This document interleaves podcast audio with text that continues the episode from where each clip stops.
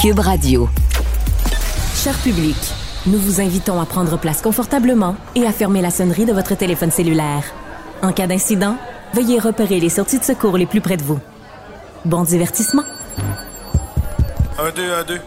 OK, c'est bon, on peut y aller. Sophie Durocher.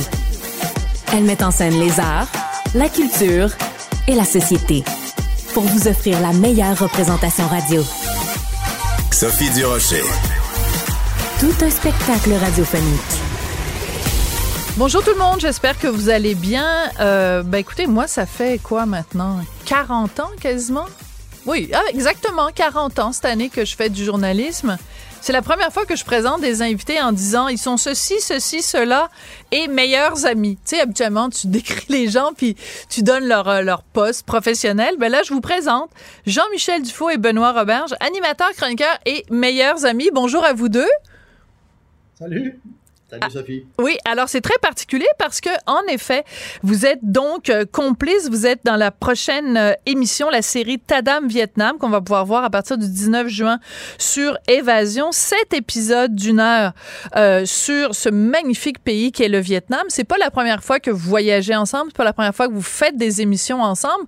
C'est quoi votre secret de rester amis euh, alors qu'on voyage, la chaleur, le décalage horaire, puis vous arrivez quand même à continuer à vous parler, puis être amis après toutes ces années-là? Ben, une belle personnalité comme la mienne, souple, accueillante, aimante. Jamais de mauvaise humeur, jamais bougon, jamais fatigué, jamais. euh, non. C'est parce que j'ai un grand cœur. Ouais, Parce que je passe les pommes. ça Mais doit. La bonne pâte entre les deux, c'est moi, c'est clair, ça. Mais tu sais que le, le- le- ça fait 20 ans qu'on a fait, ça nous rajeunit pas, mais qu'on a fait Europe Express ensemble. C'était notre premier voyage à la télé. Et là, 20 ans après, on remet ça ensemble. Ça fait un petit peu comme euh, tournée d'adieu, mais c'est pas la tournée d'adieu. Il en reste encore. Il en reste encore. Mais Mais c'est ça qui est intéressant, justement, parce qu'à un moment donné, pendant le premier épisode, euh, Benoît, tu poses la question à Jean-Michel et tu dis, ben, qu'est-ce qui a changé dans notre façon de voyager? Alors, pour le bénéfice de nos auditeurs et nos auditrices, je vais vous poser la question. Vous êtes deux euh, spécialistes du voyage, vous en faites vraiment euh, très souvent. Qu'est-ce que, qui a changé, vous, dans votre façon de voyager? Et dans les pays où vous allez, qu'est-ce qui a changé dans la structure d'accueil? Alors, on va commencer par toi, Benoît. Ben, moi, je vais toujours redire la même chose, mais je trouve que le vrai voyageur, c'est Jean-Michel. Il a ça naturellement. Moi, j'ai eu la chance de, un peu dans ma vie, de, de suivre, tu sais, de me dire, viens Ouais. voir Paris. C'est lui qui m'a amené à Paris. Donc, quand j'ai un guide, je suis bien. Après, j'ai fait des voyages par moi-même. J'ai été capable de, tu sais, l'oiseau quitte le nid. Et euh, ce qui a changé, je pense, c'est que je suis plus calme qu'avant, parce que ça me prenait beaucoup, moi, me déraciner. Là. Tu sais, je suis quelqu'un qui est un peu plus casanier. Tu sais, c'était le même dans ma famille. Donc, ce qui a changé chez moi, c'est ça m'a ouvert plus d'ouverture, être capable de, tu de, de, de manger ailleurs, de, de, calmer mon hypochondrie. Donc, ça, ça, ça a été très thérapeutique pour moi. Tu sais. Toi, t'as un côté très Woody Allen, hein, un peu hypochondriaque, un peu euh, drôle, mais en même temps euh, comme angoissé. Jean-Michel, toi, t'es comme la force tranquille. Alors, qu'est-ce qui a changé, toi, en 20 ans? Puis comme t'es le spécialiste de, de voyage, selon ce que nous dit Benoît, qu'est-ce qui a changé justement dans le monde du voyage en 20 ans? Ben, parle un peu dans, le premier épisode. Je pense qu'on a des goûts euh, un peu plus snobs que- qu'il y a 20 ans. On a vieilli, on a eu la chance, autant Benoît dans ses séries en France, de faire des maisons d'eau spectaculaires. Moi, j'ai fait un truc un moment donné sur les plus beaux hôtels. Donc, nos standards sont différents. On est plus âgés aussi, donc on a un petit côté plus princesse, comme je dis. Euh, alors qu'à l'époque, on, on dormait dans des trucs très simples. On avait un tout petit budget et on vivait mieux avec ça. Maintenant, on est, euh, on a besoin de notre confort. On, on- on- on va faire nos journées, on va travailler fort, mais on sait que c'est important d'avoir euh, un bel hôtel, aller au bon restaurant. Moi, je trouve, ce qu'elle disait, ce qui a changé, c'est qu'on peut plus ramener de grandes surprises de voyage. Tu sais, avant, Bon, ça, c'est intéressant. Oui. Merci Sophie. J'aime ça, la Sophie me donne des points. Après, je m'emballe, mais bon, il y a Richard. J'embarque pas là-dessus. Là. Non. Mais c'est vrai, on dit qu'avant, on ramenait du vin. Oh, wow, du vin d'Italie. Là, on a tout ici. On a même un souvenir. On fait ben, des ponchos sur le plateau, il y en font. Tu sais, avant, on ramenait un, un objet dans, non, mais de macramé. Là, on dirait que la planète se ressemble un peu, en tout cas au niveau des magasins, de Ouais. la mode. de- Non, mais Ouais, à l'inverse aussi, il y a des Starbucks partout, puis il y a des McDo partout. Donc, en fait, eux-mêmes doivent se dire la même chose. Pourquoi aller aux États-Unis? On a tous leurs leurs magasins. Mais au-delà de ça, il y a aussi... euh, l'expérience, c'est-à-dire que euh, un petit peu partout, les gens vont vouloir avoir le même genre de de de de- d'aventure. Ben finalement, on a. Est-ce qu'on n'a pas un peu uniformisé le monde du voyage, Jean-Michel et Benoît? Ben, c'est une bonne question, mais une chose qui est, c'est vrai qui est, qui est dangereuse, sais, surtout avec l'explosion des médias sociaux. Tout le monde, si tu regardes sur Internet puis tu mets le, le hashtag, euh, le mot euh, Vietnam ou le mot. Thaïlande, ben là, tu vas avoir plus de choses. Et, et, et comme dit Benoît, c'est très dur maintenant d'étonner, de dire on a Mm. découvert cette pépite-là, on, on va vous montrer quelque chose. Par contre, je trouve que dans notre ton, c'est pas que je veux vendre notre émission, mais je trouve qu'on, tu sais, c'était très important qu'on soit documentaire et c'était très important qu'on soit toujours vrai. Euh, c'est pas un show qui est parrainé par l'Office du tourisme. Quand des fois on est moins enthousiaste pour quelque chose, je trouve que c'est important de le dire. On n'est pas toujours à dire c'est formidable, c'est formidable, c'est formidable. Et tu vois, même un, un des shows, là, on est rendu au quatrième show, on goûte les fameuses fraises de Dalat, qui sont très vantées. Dalat, qui est une ville dans- à l'intérieur du pays. Mais finalement, on se dit, ben, c'est bon, mais elles sont pas aussi bonnes que les fraises du Québec. Et on n'est pas à dire, ah, c'est formidable, vous manquez quelque chose. Le petit côté, Ouais. des fois, un peu trop euh, lunettes roses que, que certains shows de voyage Hmm. où il n'y a pas la, Très intéressant. critique, il y a pas le Et ça, je trouvais que c'est un des trucs le fun. Je trouve qu'on essaie d'être le plus vrai possible avec les bons et les moins bons coups. Et Mais- merci à la ferme Danier de Saint-Pierre-les-Béquets. Qui fait des très bonnes fraises? Toujours. j'ai inventé un nom, mais c'est parce que ma mère, elle disait toujours Saint-Pierre-les-Béquets, Saint-Pierre-les-Béquets. C'est vrai qu'ils étaient bonnes, les fraises de l'enfance. Oui, c'est vrai, c'est vrai. Puis les, les fraises québécoises, il y a quand même rien pour ça, euh, pour euh, se comparer à ça. Dans euh, le premier épisode, il y a à un moment donné, vous rencontrez deux euh, euh, québécoises. En fait, des, elles sont nées au Vietnam, elles sont venues au Québec et maintenant elles sont retournées au Vietnam. Et ça aussi, c'est intéressant. Des des Québécois qui sont qui vivent à l'étranger et avec qui vous pouvez communiquer et qui peuvent vous offrir le regard d'un dans ce cas-là québécois vietnamien sur le Vietnam, c'est ça c'est aussi complètement différent de juste quelqu'un qui va nous donner des conseils sur son cellulaire là. Oui, je pense qu'il n'y a rien qui bat. Et ça, c'est une vraie découverte. Même s'il y a des McDo partout, on disait, puis des Starbucks, rencontrer les gens, je le répète, je sens que je dirais que je tape sur le même clou, mais la gentillesse d'un peuple qui m'a, tu sais, ça m'a étonné, ça m'a ému. Donc, c'est que ces filles-là qu'on aurait croisées, moi, j'avais des voisins à l'ancienne Lorette, vietnamiens, puis on, on tu sais, en des années 80, on, fait, on était étonnés, on disait, ils sont différents, ils mangent des trucs piquants, mon père aimait manger là. Mais quand j'ai vu ce peuple-là, ça, ça, on peut pas se l'imaginer, il faut y aller, tu sais. Il y a beau avoir des Starbucks, aller parler avec les gens, et ces filles-là, il y a une qui a joué dans Watatata, qui a eu la culture québécoise, mais tu sens que sa culture vietnamienne est forte, et cette douceur-là qu'ils ont, est fascinante pour moi. Vraiment, je trouve, tu sais, je trouve que tout le monde était gentil, là. C'est fou de dire ça, mais tout le monde me semble très doux, là, très accueillant, très, tu pas, pas de violence, même si ça klaxonne comme des fous là-bas, mais Ouais. par, par Alors, prudence. Ils sont tu- millions, tu sais. Ouais, tu viens de mentionner quelque chose, tu viens de mentionner euh, la nourriture que dans ton enfance, il y avait des voisins vietnamiens qui mangeaient. Alors évidemment le classique c'est on va au Vietnam puis on on, on est complètement époustouflé parce qu'à chaque coin de rue, la cuisine de rue est absolument hallucinante. Et donc je veux vous dire quelque chose les gars. OK? Ça fait des années que je regarde la télé là, voir quelqu'un à la télé manger quelque chose puis dire oh mon dieu, c'est bon, c'est plein de saveur, ça nous écœure. Ça nous écœure parce que tu sais, en mettant, tu nous montres un tableau, tu dis le tableau est magnifique, on le voit le tableau. Tu nous montres un- une sculpture, tu nous montres une chute. Tu nous dis la chute est magnifique, on le voit. Tu nous dis la musique est belle, on l'entend. Quand vous mangez, le savez-vous que nous, on le goûte pas la nourriture que vous mangez? Je parle au nom de tous les gens qui écoutent des émissions de voyage. T'as raison, mais c'est une façon de pousser les gens à dire Hey, ça a donc l'air bon, ça me donne le goût d'y aller. Parce que la seule façon que je peux vivre cette expérience-là, c'est en y allant sur place. Ouais. Et en mangeant ce plat. Qu'est-ce que, qu'est-ce que tu ferais? As-tu un conseil? Là, c'est pas un piège, mais. Aucun- parce aucun. qu'on pensait beaucoup à Bourdin. Ah, t'en as pas? J'ai aucun conseil à te donner. Parce qu'on pensait beaucoup à Bourdin. Parce qu'on se disait, tu sais, Bourdin. Oui, cool. Oui, Anthony Bourdain. Mais Bourdin, tu tu le regardes, puis c'est vrai qu'il veut pas tomber dans le piège de l'enfant d'école. Il fait, it's good. Tu sais, il dit Ouais. pas grand-chose. On essaie vrai. de se retenir. des fois.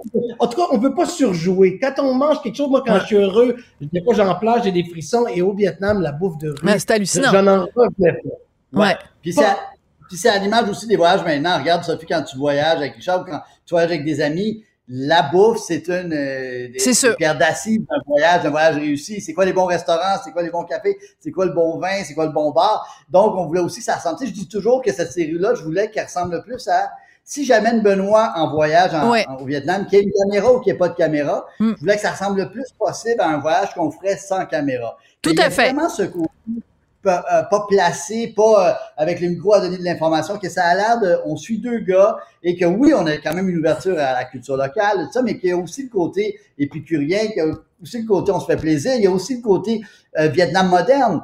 C'est pour ça que des fois, il y a même ce, ce restaurant burger de Français expatriés qui se sont installés c'est là, mais au fascinant. moins c'est Marcel Burger. Que seulement Ouais. ça, c'est fascinant. C'est vrai que le burger, il est très bon. On ment pas quand on dit ce smash burger, il est, il est satisfaisant. Benoît est un fan Et on s'attend pas à ça au Vietnam. Non. Moi, je m'attendais pas à ça. J'aime un peu les clichés. Ça allait être un peu pauvre, du riz blanc. Tu sais, j'ai vu des villes comme Saigon, tu sais, ultra moderne. Jean-Michel est, est fatigant avec ses cafés parce qu'il me traîne toujours Hein? à travers le monde. aime le café? Jamais entendu parler café, de ça. café, café, café. Fait que là, faut faire des milles. Là, on a fait tous les cafés de, de d'Ho Chi Minh. Puis là, c'était, mais des bijoux, là. Ouais. Des bijoux, des Et, bijoux. et- et les fèves sont locales en plus. Donc là, on a découvert le chocolat du vietnamien. Donc, tu sais, il y a quand même une, c'est quand même un beau métier, là, que d'y aller. Ah ben euh, ça, je te confirme. Moi, j'ai regardé ça puis j'étais jalouse, jalouse, jalouse. Euh, donc, je pense que je vais proposer à Évasion euh, une série moi avec une chum de fille. Puis non, tu veux pas parce que je vais voler ta- ton emploi, hein Oui. C'est Quand ça. on aura fini, quand on aura fini. quand vous aurez fini, on fera ça avec euh, une copine de fille. Mais vraiment, honnêtement, bravo les garçons parce que ça donne vraiment envie. Et tu as tout à fait raison, Jean-Michel, quand on regarde la série, on sent que vous jouez pas un rôle. C'est vraiment toi, le sage, qui amène un peu le folichon euh, Roberge. Et euh, le troublion. Le troublion Roberge qui visite le Vietnam. Donc, la série s'intitule Tadam Vietnam, disponible dès le 19 juin sur euh, Évasion. Donc, je vais juste très rapidement, euh, 30 secondes. Votre prochain voyage, Benoît, toi, c'est quoi? Ben, Saint-Pierre-les-Béquets? de- Non, oui, Saint-Pierre-les-Béquets, mais peut-être le Japon pour toute cette minutie. Là. Moi, je suis fan de, de minutie japonaise. Watashiwa On Nihongo, Sukoshi Hanashimasa. Et toi, Jean-Michel? Ben, on espère ça. Puis sinon, euh, septembre, Suisse, euh, Espagne, sud de l'Espagne en octobre. Et un peu un tour du Québec en début juillet, où on va se voir d'ailleurs en Charlevoix. On va se voir Ah oui, en c'est ça, ça. Oui, ce Ouais. qu'on va faire cet été. Oui, ça, c'est des oui, vacances. ça, oui. c'est des vacances. Donc, euh, vous allez aller euh, au Québec et aux- peut-être aux États-Unis, deux endroits les beaucoup plus chers. Quand on veut bien manger au Québec, c'est rendu que ça coûte tellement cher. Par rapport euh, au reste du monde, c'est rendu complètement débile. Merci beaucoup, Jean-Michel Dufault et Benoît Roberge. Salut, merci. Merci beaucoup, Sophie. Très apprécié. Sophie Durocher. Divertissante. Elle sait comment se donner en spectacle pour vous offrir la meilleure représentation. Culture, tendance et société. Patrick Delisle-Crevier. C'est tellement une bonne nouvelle, Patrick. Bon cop, bad cop, euh, un film que j'avais adoré avec Patrick Huard comme Fioré. Ça devient une série télévisée, mais quelle bonne nouvelle! Oui, plus de cinq ans après le dernier film, Bon Cop, Bad Cop 2, voilà que Patrick Huard a décidé. Je savais, Patrick m'avait parlé qu'il aimerait bien, que le projet Bon Cop, Bad Cop n'était pas complètement mort et qu'il aimerait un jour euh, ramener celui-ci euh, à l'avant-plan. Et donc, il le fait. Voilà qu'il va travailler à l'écriture, à la réalisation de ça. Et donc, on est entre bonnes mains avec euh, Patrick qui nous ramène les aventures de ces deux policiers. Et ce qu'on dit, c'est que il va y avoir de nouvelles recrues qui vont être aussi- tout aussi euh, savoureuses à regarder que les deux personnages de Tom Fliard et de Patrick Huard dans, ce, dans ces deux films. Rappelons que le premier est en 2006, le deuxième en 2017. Alors voilà que nous avons enfin une série qui sera bientôt en tournage et qui sera bientôt présentée au petit écran. Alors, euh, quand même, passer d'un film à une série, euh, c'est euh, c'est intéressant. On avait vu de la série au film, hein? on avait vu, mettons, Omerta.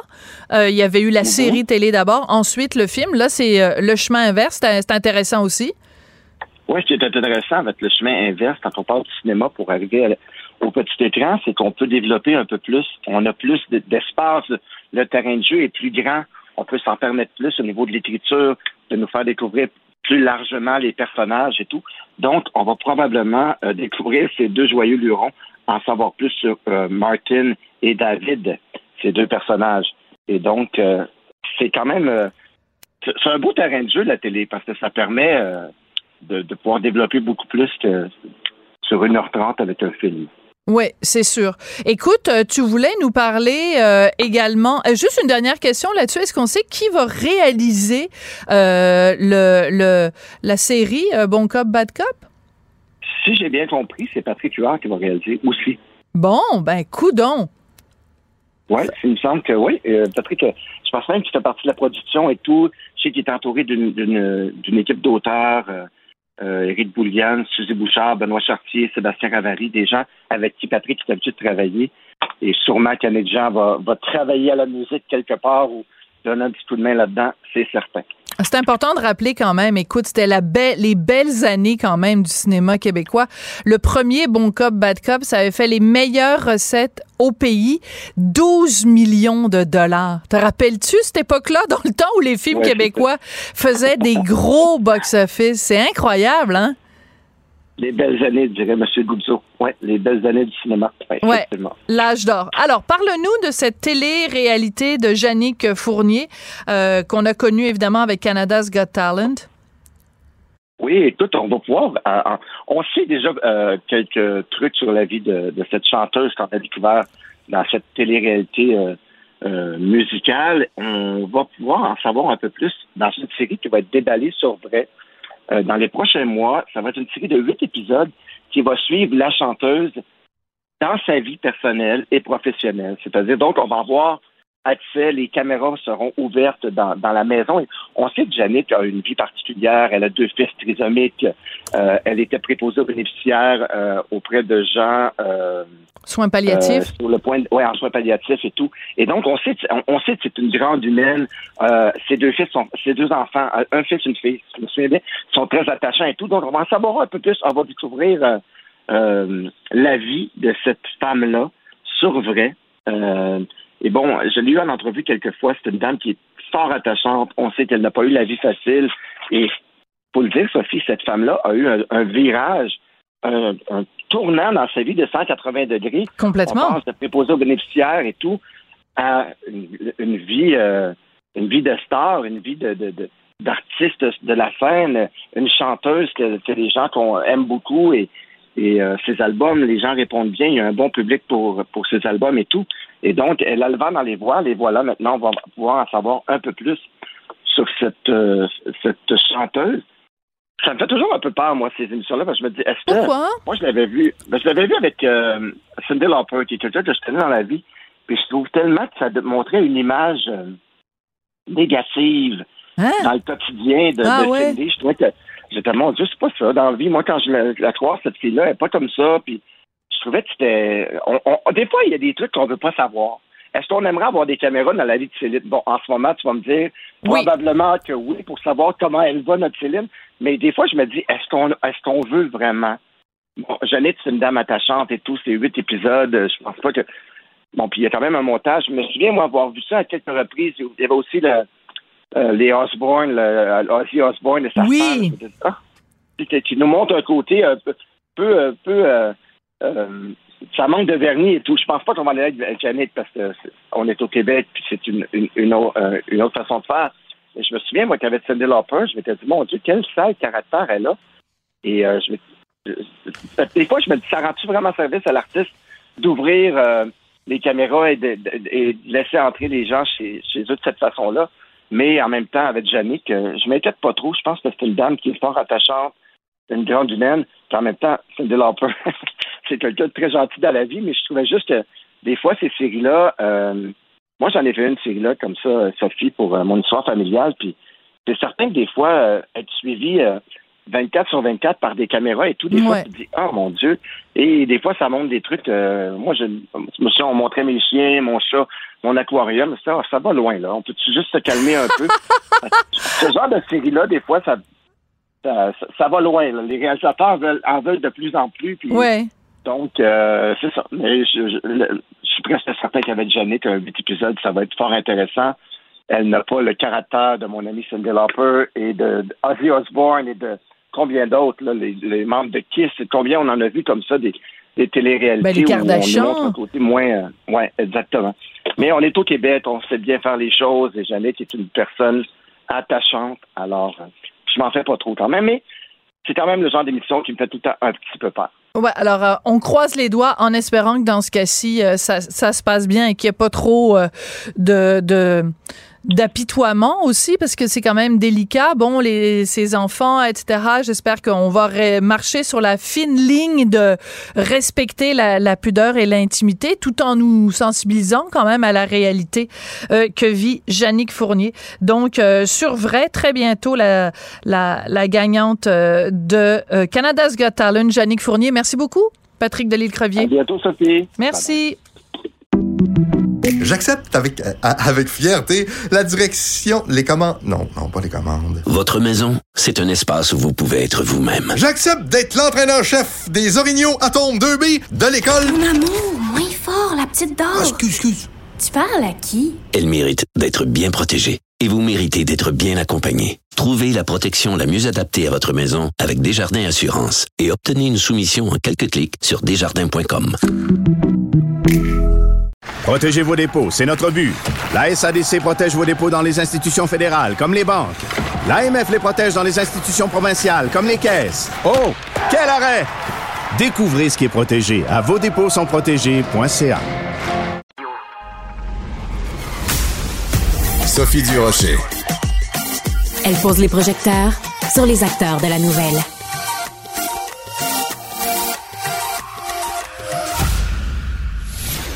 La rencontre Nantel du Rocher. Non, non, non, c'est pas une joke.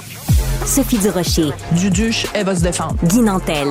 Ben, c'est exactement ça qu'il faut faire. Un duo déstabilisant qui confronte les idées. c'est à s'arracher les cheveux sur la tête La rencontre Nantel du Rocher. ça va être quelque chose. Mon cher Guy, euh, toi, quand tu fais des spectacles, tu sais comment évaluer ton auditoire, mais ça a l'air que c'est pas le cas de tout le monde.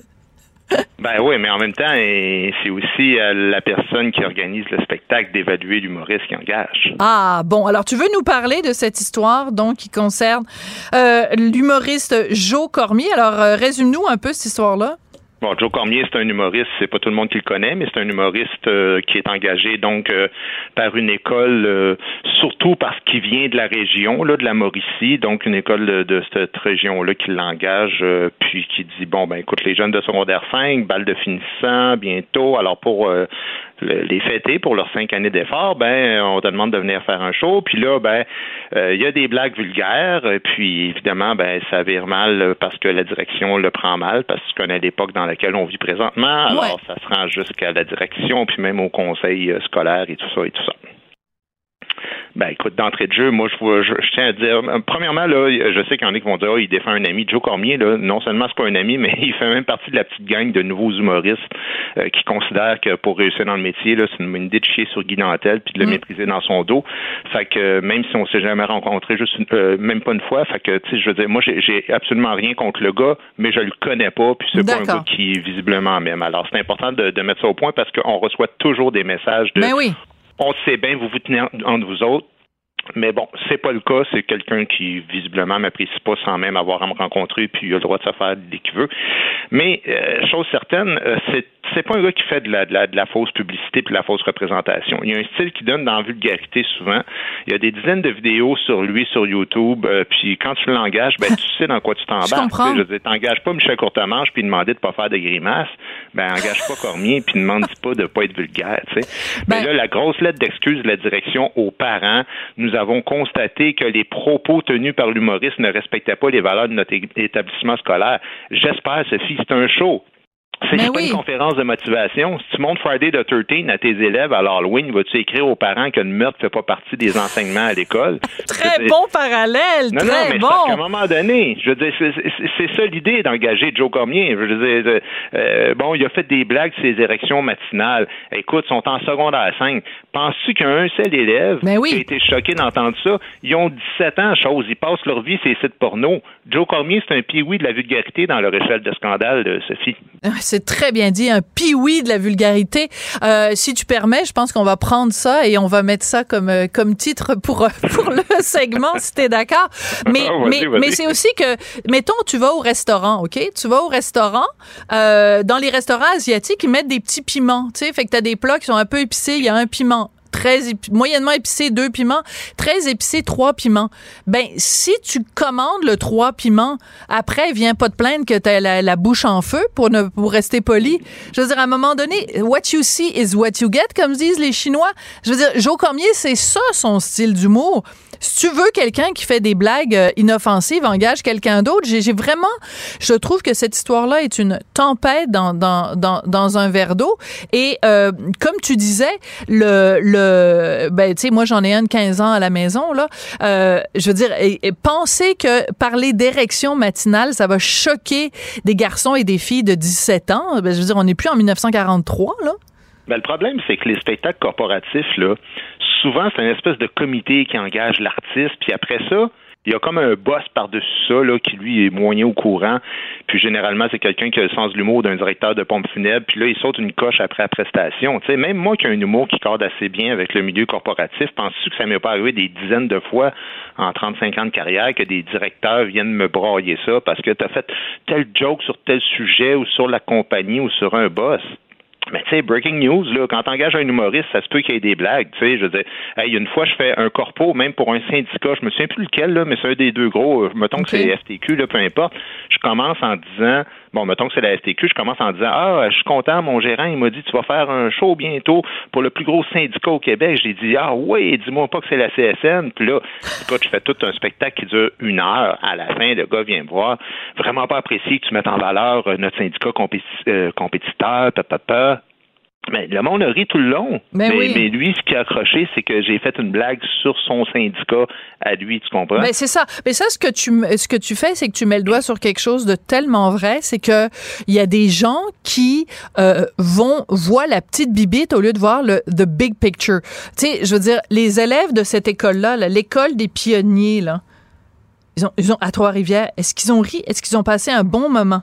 Est-ce que pendant, je sais pas moi, 15 minutes, 20 minutes, ils ont oublié? Parce que, comme je te disais, je te parlais tout à l'heure de mon fils qui a 15 ans. En ce moment, c'est la période des examens, là, de secondaire 4, secondaire 5. Euh, ils sont, ils sont stressés comme ça se peut pas.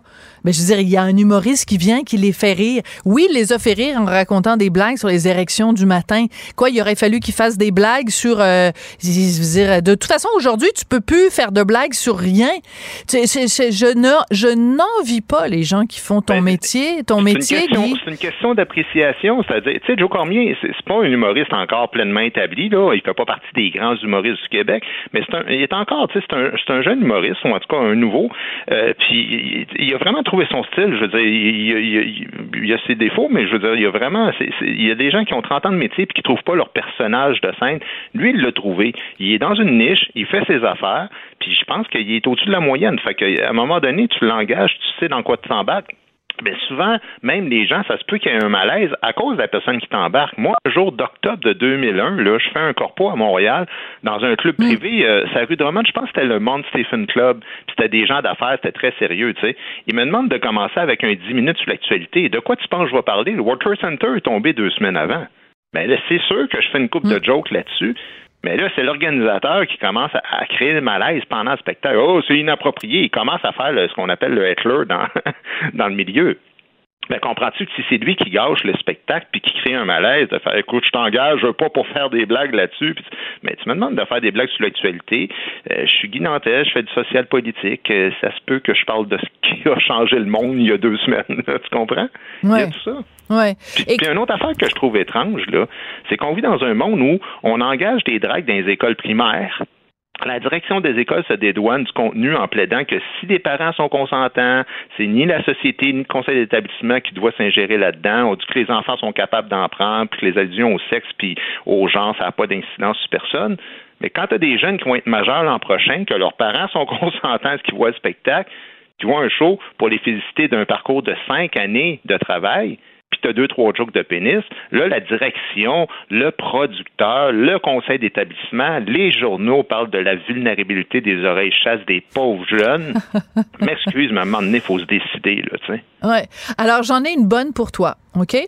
Euh, la façon dont moi j'avais entendu parler de cette histoire-là, c'était un texte, c'est Radio-Canada qui a sorti ça, un journaliste qui s'appelle Jonathan Roberge, et euh, j'avais lu ce texte-là, tu sais, vulgaire, cru, à caractère sexuel et tout ça. Bon, je lis tout le texte et le journaliste avait écrit, il donnait des exemples et il avait écrit, l'humoriste a manifestement tiré à côté de la cible avec ses blagues portant sur l'érection matinale, entre autres bassesse. Ça m'avait frappé. Le mot bassesse était vraiment resté dans ma tête je me disais, voilà un journaliste qui n'est pas objectif et qui sort complètement de son rôle de rapporteur de nouvelles et qui porte un jugement sur le contenu de l'humoriste, OK?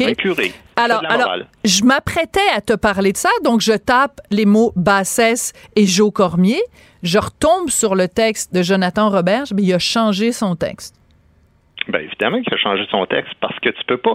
C'est ça le maudit problème. C'est quand les journalistes deviennent des moralisateurs, tu as le droit de pas apprécier, mais de toute façon, ce journaliste-là, il a certainement pas assisté au spectacle. Je veux dire, il n'y a pas de critique de spectacle dans les spectacles corporatifs. Alors, c'est ça le problème. C'est que des gens ne t'apprécient pas pour une question morale et pas pour une question de qualité. Il n'y a personne qui s'est soucié à savoir est-ce que les jeunes ont passé un bon moment là-dedans. Puis assez professionnel comme je connais Joe Roberge, je pense que oui. Joe Cormier. Euh, Joe, excuse-moi, Joe Roberge, c'est le journaliste, qui a aussi le nom d'un autre humoriste. Oui, d'un autre humoriste qui s'appelle Joe, Jonathan Roberge. Oui, tout à fait. Non, non, c'était pour ça que c'est assez. Euh, excuse-moi, j'ai arrêté pour tousser. Euh, c'est pour ça que c'est assez rigolo tout ça. Mais je veux, je veux t'entendre, Guy, quand même, sur justement, de façon plus générale, cette époque dans laquelle on vit où le moindre mot, le moindre truc, le moindre encadre, tu sais, tout est encadré, tout est balisé. Faut que la petite pelouse là soit, tu sais, il faut passer le, le, le, rasoir sur la petite pelouse. Faut pas qu'il y ait un petit pissenlit qui dépasse. Ça, ça, doit être, je le sais, nous on le vit. Moi j'ai une liberté d'action absolument extraordinaire euh, au journal et euh, mais, mais il reste qu'on le sent quand même, l'étau sociétal qui nous dit les mots qu'on a le droit d'utiliser, les mots qu'on n'a pas le droit d'utiliser. Et dans le domaine de l'humour, ça doit être extrêmement anxiogène. Euh, oui, peut-être pour certains. Moi, j'ai décidé de faire fi de ça, euh, de dire ce que j'ai à dire, de faire ce que j'ai à faire, même si je sais qu'il y a beaucoup de monde là sur mon dos. Euh, euh, tu sais, juste hier, je voyais ces réseaux sociaux, Mitch Garber, le, le, multimillionnaire des casinos, qui me fait des leçons de morale. ah ben là, lui.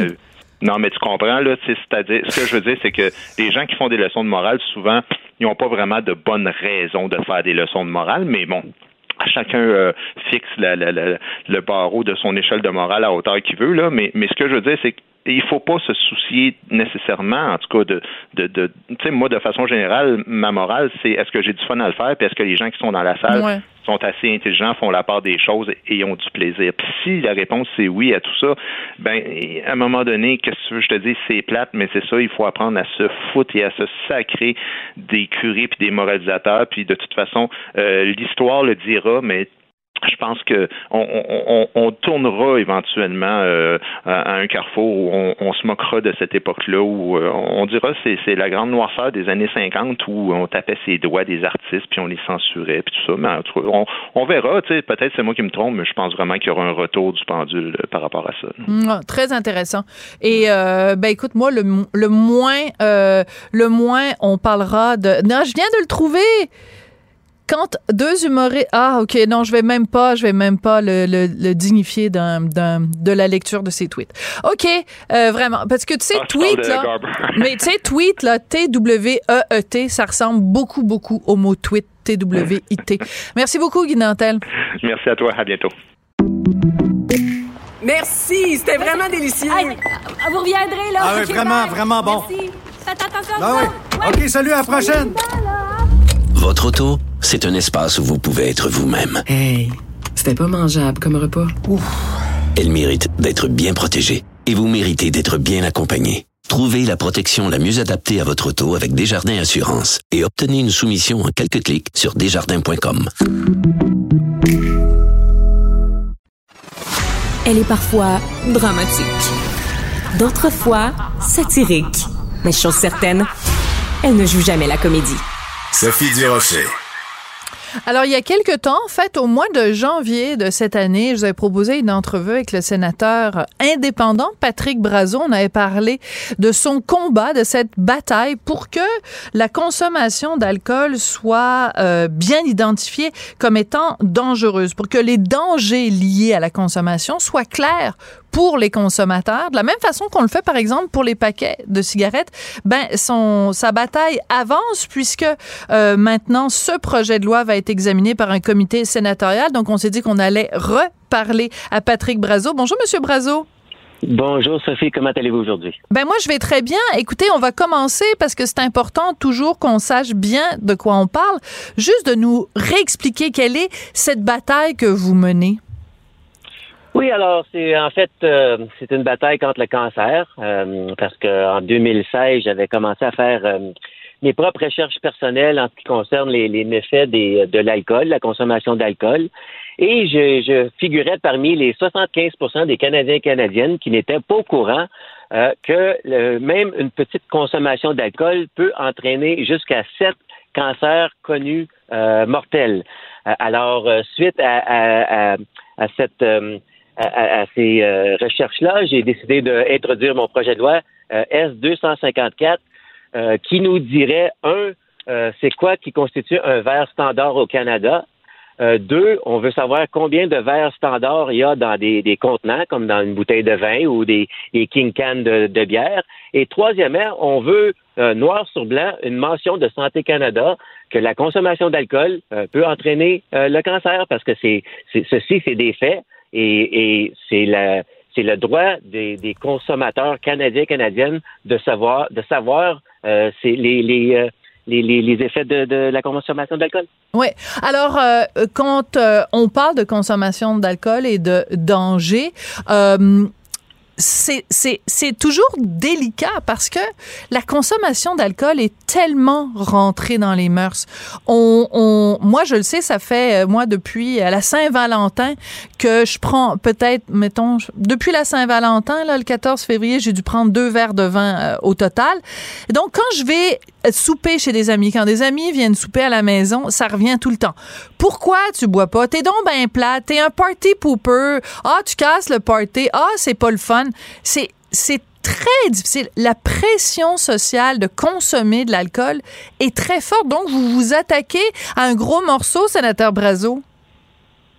Oui, en, fait, c'est c'est- c'est- c'est un fait. euh, même si je dis que c'est un combat contre le cancer, euh, qui est, euh, mais en même temps, euh, l'industrie des alcools ne sont pas contents de ce projet de loi euh, parce qu'ils font, présentement, ils font, ils disent tout, euh, tout ce qu'ils peuvent dire pour s'assurer qu'il n'y a jamais, jamais une étiquette qui mentionne le mot cancer sur leurs produits, parce que ça, ça va apporter une réduction euh, de vente et ils ne veulent pas ça, mais euh, ici, on parle de la santé des Canadiens et Canadiennes et le droit des consommateurs euh, canadiens et canadiennes de savoir que la petite, même une minime consommation d'alcool peut entraîner euh, le, cancer. Donc, mon projet de loi, c'est euh, seulement sur le lien de causalité entre la consommation d'alcool et le cancer et on, nous regardons pas tous les, les, les aspects euh, sur euh, de, de l'alcool sur notre société, Mhm. euh, les coûts sur le système de santé, les coûts sur le système juridique,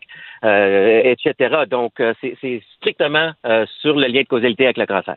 D'accord. Donc, c'est important de mentionner aussi que vous n'êtes pas un, un prohibitionniste. Vous n'êtes pas pour l'interdiction de la vente d'alcool. Vous n'êtes pas un petit curé euh, avec des petites, euh, les petites fesses serrées puis les petites lèvres serrées en train de nous dire ce qu'on doit faire et pas faire. C'est que vous voulez qu'on le fasse, mais en toute connaissance de cause. Qu'on prenne la décision de boire ou pas de l'alcool, mais en sachant ce qu'on rentre dans notre corps. Est-ce que je résume bien votre euh, pensée?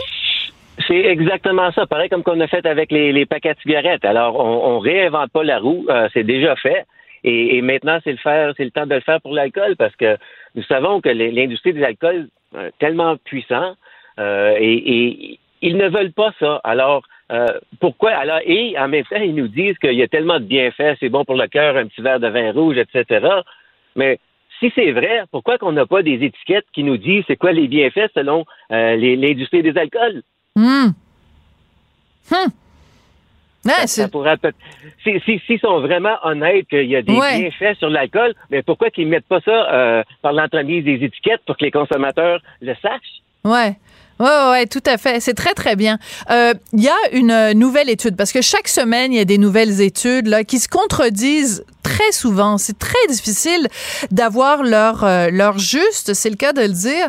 Mais euh, la semaine dernière, il y a une étude qui a été publiée dans le journal Na- Nature Medicine qui concluait, et je cite ici un texte de Radio-Canada, qui concluait que l'alcool augmente les risques de contracter 61 maladies, et ce, même si l'alcool est consommé avec modération. Donc, les messages d'alcool, la modération a bien meilleur goût.